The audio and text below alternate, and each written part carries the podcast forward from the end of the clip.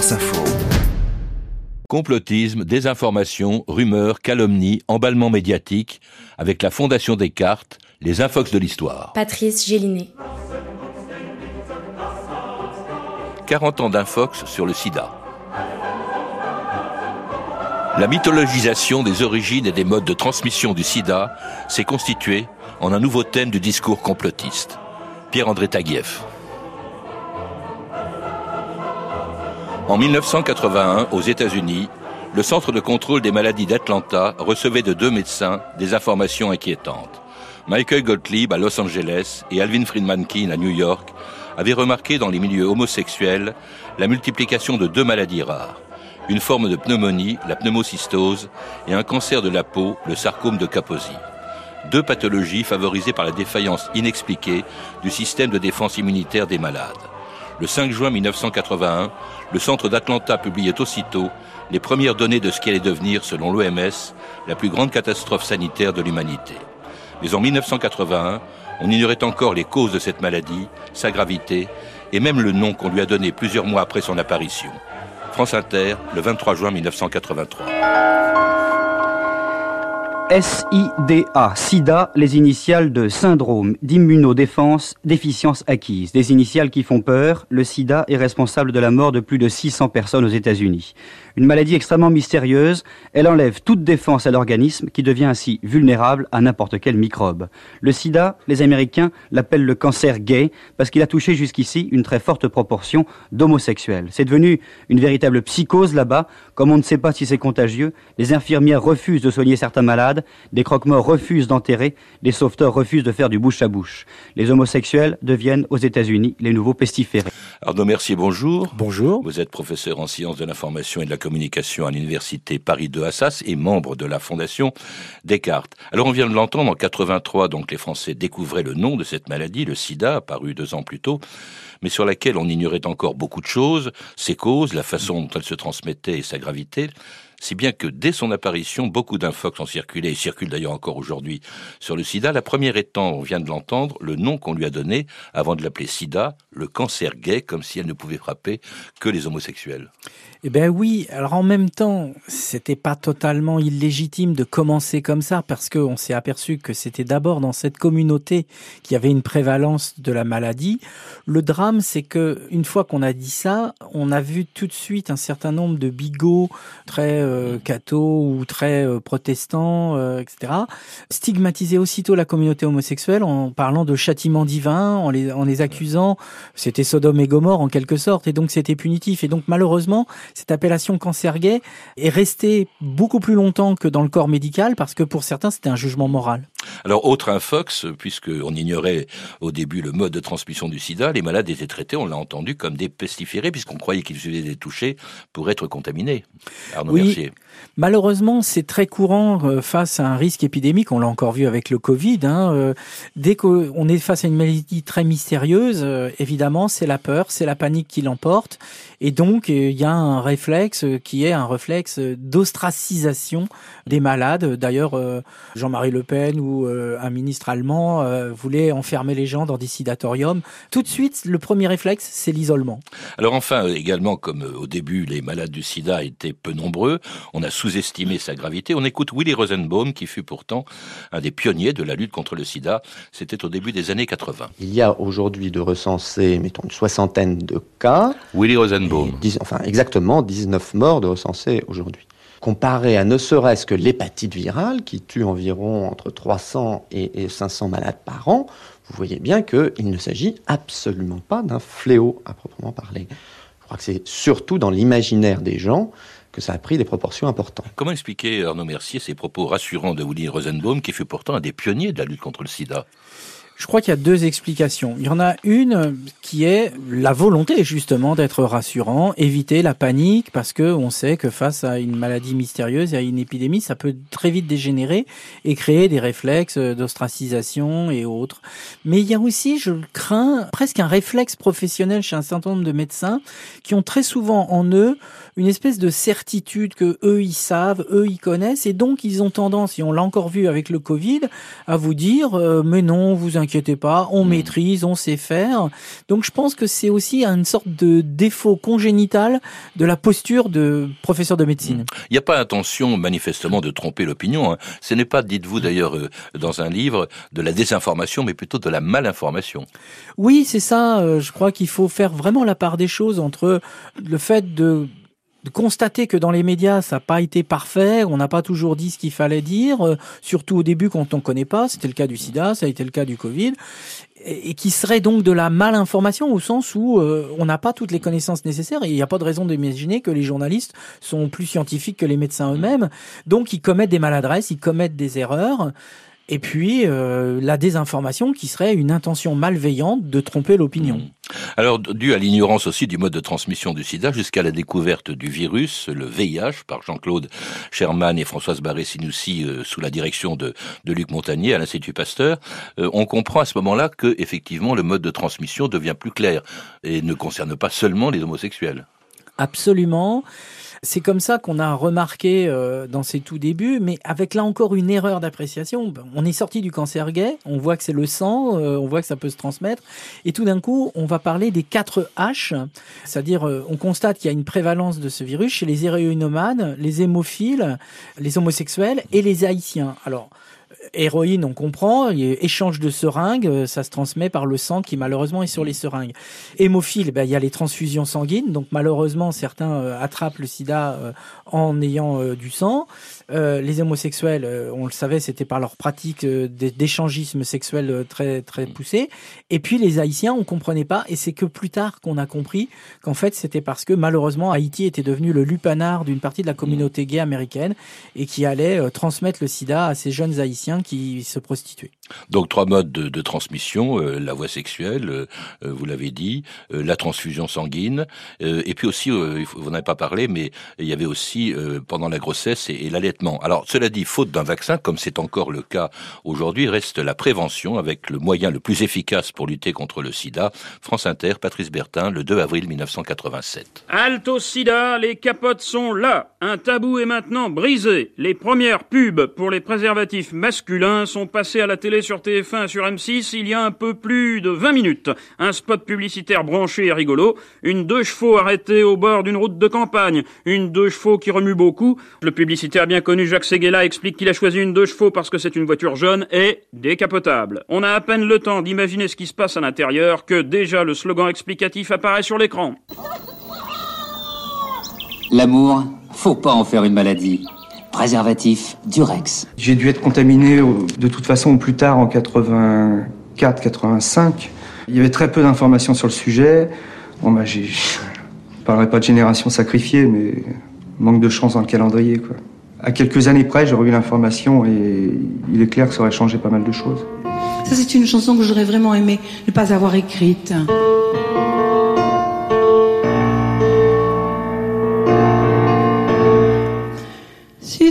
D'amour, c'est mourir d'aimer, sans mourir d'amour, sida, sidané, elle est année d'amour, à mourir d'aimer, ils sont morts d'amour, d'amour sidané, oh sida. Sida, sida, danger, sida.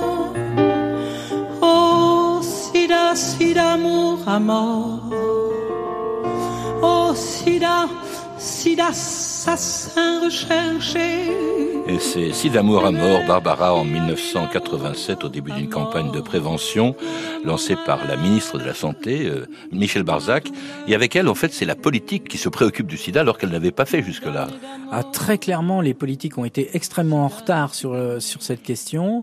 Et euh, la politisation est arrivée tardivement. Elle est arrivée d'abord par les questions de santé publique, évidemment, parce que le, problème monte. Et puis, en fait, la raison pour laquelle les politiques ne se sont pas méfier, c'est que ce que j'évoquais tout à l'heure, on, s'est dit bon, c'est pas que les homosexuels, il y a les 4 H, mais on raisonnait de façon très mauvaise en réalité. On, on raisonnait en termes de, c'était la terminologie utilisée, y compris dans les médias, de groupe à risque. Donc il y avait cette, cette idée que si vous n'êtes pas dans le groupe, si vous ne faites pas de partie des haïtiens, des héroïnomans, etc., vous risquez rien. Alors qu'en fait, on n'avait pas compris encore ou on ne voulait pas comprendre que c'était pas des groupes qui étaient à risque, c'était des comportements qui étaient à risque. Les héroïnomanes, c'est parce qu'ils s'échangeaient les seringues. Alors que être héroïnomane en ayant sa propre seringue, vous n'attrapez pas le sida. Et dans la communauté homosexuelle, c'est pas c'est pas Sodome et Gomorre, ils sont pas punis par Dieu, c'est parce que il y avait un échangisme sexuel beaucoup plus fort. Et donc on a commencé à comprendre dès 86 que quand on a vu des personnalités qui n'étaient dans aucun de ces groupes, que manifestement, il y avait autre chose et que donc le politique devait s'en emparer parce que finalement, tout le monde était concerné. Alors, le politique, bien sûr, les associations, AIDS, ACT UP, les artistes, on a entendu Barbara, euh, Lynn Renault. Aux États-Unis, Elizabeth Taylor a été très, qui était très affectée par la mort de son ami Rock Hudson, mort euh, du sida en 85. Les médias aussi qui ont joué un rôle, euh, Arnaud Mercier, bien sûr. Oui, bien sûr, mais un, rôle un peu ambigu. Vous voyez, j'ai souvenir d'une une de l'Express qui disait, bah, sida, désormais, euh, tout le monde fait partie du groupe à risque. Vous voyez, c'était absurde parce que euh, groupe à risque, c'était justement cette idée, il y a que, des communautés euh, et qui laisse évidemment le penchant à toutes les dérives complotistes du genre euh, ces gens-là, mm. ces groupes-là, etc. Et, et, puis là, tout d'un coup, on s'aperçoit, bah non, tout le monde est. Mais alors donc, on n'est plus un groupe à risque. Il faut aller, fallait passer à comportement à risque. Et ça, on a encore mis un peu de temps avant de le, de le comprendre. Puis avec des campagnes aussi de, de prévention, campagne pour le préservatif, d'ailleurs à laquelle s'oppose Jean-Marie Le Pen le 6 mai 1987. Je crois que le, le, le, le sidaïque, si vous voulez, j'emploie ce mot-là, c'est un néologisme, il n'est pas très beau, mais je n'en connais pas d'autres. Celui-là, il faut bien le dire, est contagieux par sa transpiration, ses larmes, sa salive, son contact. Si, si c'est un espèce de lépreux, si, vous voulez. Et celui-là, je souhaiterais qu'il soit dans un centre avec un personnel spécialisé, avec des règles d'hygiène strictes, de façon à ce que, au moins, autant que faire se peut, autant que faire se peut, et en attendant les plusieurs années avant que l'on ne trouve euh, euh, un, si l'on trouve un, une parade au virus, et c'était Jean-Marie Le Pen, donc à l'heure de vérité, le 6 mai 1987, reprenant, on l'a entendu, l'hypothèse d'une transmission du sida par simple contact avec ceux qu'il appelle les sidaïques et préconisant de les enfermer dans des centres spécialisés, bref, de les exclure de la société, Arnaud Mercier. Absolument. Mais ce qui est intéressant dans ce cas, c'est euh, l'expression sidaïque qui trahit très fortement son antisémitisme et l'association, comme ça a toujours été dans les épidémies, c'était évidemment le cas de la peste et ça a été encore le cas du Covid, l'association d'une menace euh, épidémiologique et virale à la communauté juive. Et là, on est dans le complot euh, euh, juif. Alors, deux choses. D'abord, à cette époque, dans le métro, par exemple, vous aviez... quand on dit laïque, ça ne veut pas dire... je, vais, je vais m'expliquer. D'abord, dans le métro, vous aviez SIDA, par exemple, S-I-D et étoile de David à la place du A. Hein, et on commençait à avoir ça dans la rue et, dans un certain nombre de, lieux. Non, mais surtout, il, nie un peu les découvertes. Il croit, il le dit d'ailleurs, que euh, le sida peut se transmettre par simple contact. Bon, or, on sait déjà depuis un certain temps que ce n'est pas le cas. Alors, la politique n'est pas la seule, Arnaud Mercier, à avoir agi tardivement. Il y a aussi l'Église, pour des raisons euh, évidemment connues, sa réticence traditionnelle à parler de la sexualité. Dès le début, d'ailleurs, elle s'oppose à ces campagnes de lutte contre le sida. Oui, absolument, parce que euh, quelle que soit l'Église, ils ont une politique qui est nataliste. Et donc tout ce qui, par exemple, ferait appel au préservatif serait antinataliste, donc on ne peut pas l'accepter comme en, tant que tel. Et puis il y a toujours cette idée que euh, finalement euh, ce sont des réprouvés qui sont atteints, donc quelque part c'est alors certains vont carrément jusqu'à dire châtiment divin, d'autres en gros ils l'ont bien cherché. Et, jusqu'à mettre en doute d'ailleurs l'efficacité du préservatif, on écoute Benoît En parler dans l'avion qui le conduisait au Cameroun en 2009. Je dirais qu'on ne peut pas résoudre le problème du sida avec l'argent.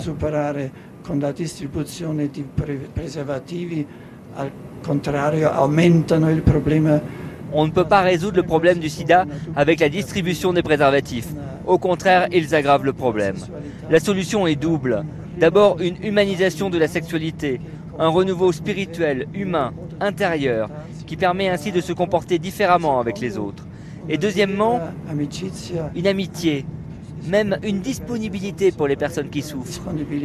Et c'était le pape euh, en 2009 allant jusqu'à affirmer qu'au lieu de favoriser la lutte contre le sida, le préservatif risquait d'aggraver le problème. Au contraire, alors certes, il reviendra plus tard sur ses propos, mais ce qui est grave, c'est qu'il les tient alors qu'il se rend en Afrique, qui était euh, et qui reste encore d'ailleurs le continent le plus touché par le sida, non Mercier? Oui, absolument. Et ça, c'est un vrai, vrai problème parce que une fois encore, euh, on voit qu'il y a un, écart entre le traitement en Occident et en Afrique. On a laissé quand même pendant longtemps les, Africains un peu à l'écart.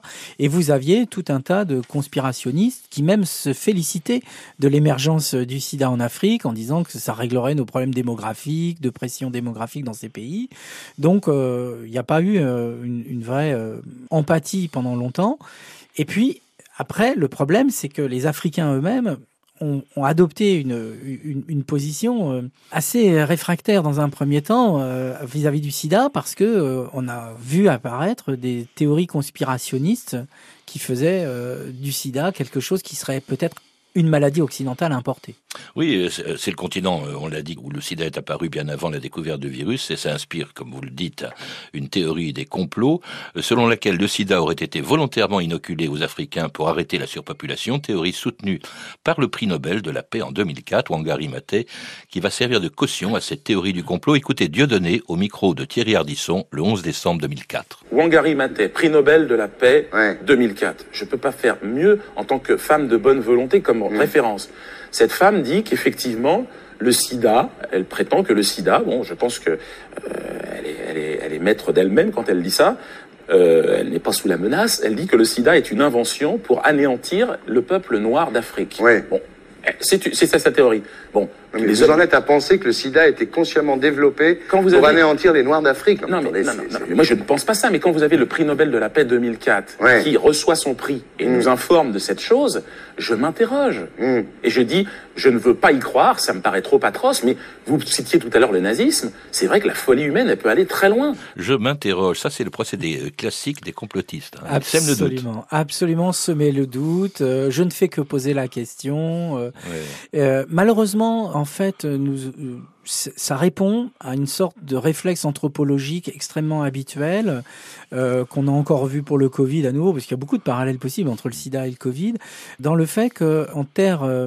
africaine, euh, il y a un réflexe qui est un réflexe de dénonciation de la domination occidentale pour mmh. des tas de raisons de postcoloniales, etc., qu'on peut tout à fait comprendre, mais qui du coup en viennent sur les questions de santé à mettre en cause. Mmh. Alors soit le, le, virus lui-même du genre ça a été fabriqué par la CIA, par tout ça, et d'ailleurs on a eu euh, les Russes ont dit que c'était la CIA, on voyait que d'autres c'était le KGB, enfin tout le monde s'est envoyé la balle. Soit c'est sur la création du, du, du virus, soit c'est sur les médicaments ou les vaccins. Et là, on voit que euh, très souvent, c'est associé à l'idée que même quand on cherche à les soigner, c'est encore pour euh, euh, finalement leur inoculer quelque chose de, de, mauvais. Oui, mais il y a aussi l'idée que ce soit un accident expérimental, au fond, la transmission du virus. Il y a une idée qui a été défendue par le journaliste Tom Curtis, qui dit que le sida aurait été créé involontairement par le virologue Hilary Koprowski en inoculant le vaccin antipolio en Afrique, fabriqué, ce vaccin étant fabriqué par des reins de chimpanzés. Là, c'est la thèse accidentelle, du coup, de, non pas un complot, mais euh, un accident. Oui, bien sûr. Alors, euh, en même temps, on sait très bien que c'est pas exact, c'est pas ça qui s'est passé parce que finalement, on a compris au bout d'un moment d'un certain nombre de recherches qu'il y avait en fait mmh. deux souches très très différentes, qu'il y avait effectivement l'équivalent d'un HIV pour euh, les grands singes et un, un HIV pour les êtres humains, mais on peut pas empêcher les êtres humains d'imaginer face à l'inconnu, à un moment ou à un autre, il faut trouver des explications qui deviennent très rapidement complotistes parce que on va imaginer qu'on nous cache des choses, que que ce soit par accident ou volontairement, de toute façon, à un moment ou à un autre, on nous cache quelque chose. Ce qui est frappant, Arnaud Mercier, c'est la similitude qu'il y a entre les infox qui ont circulé sur le sida et celles qu'on a entendues 40 ans après sur le Covid. Au début, on sous-estime sa gravité, puis euh, ensuite on doute de l'efficacité des mesures de prévention, le préservatif pour le sida, le masque et le vaccin pour le Covid, et même on voit apparaître des théories du complot. Absolument. Je pense qu'il y a un tréfonds euh, de l'humanité qui, euh, face à l'inconnu, a besoin d'explications et souvent d'explications simples. Et donc, euh, dans ces explications simples, il y a une place pour tout un tas de, de complots, d'intentions malveillantes, plus ou moins cachées et déguisées. Et par ailleurs, dans ces phases de crise intense où la mort est en jeu, où la peur, l'anxiété domine, contrairement à ce qu'on pourrait croire, ça ne génère pas chez la totalité de la population un réflexe d'adhésion aux, autorités à qui on confierait la, en pleine confiance le soin d'essayer de, nous protéger.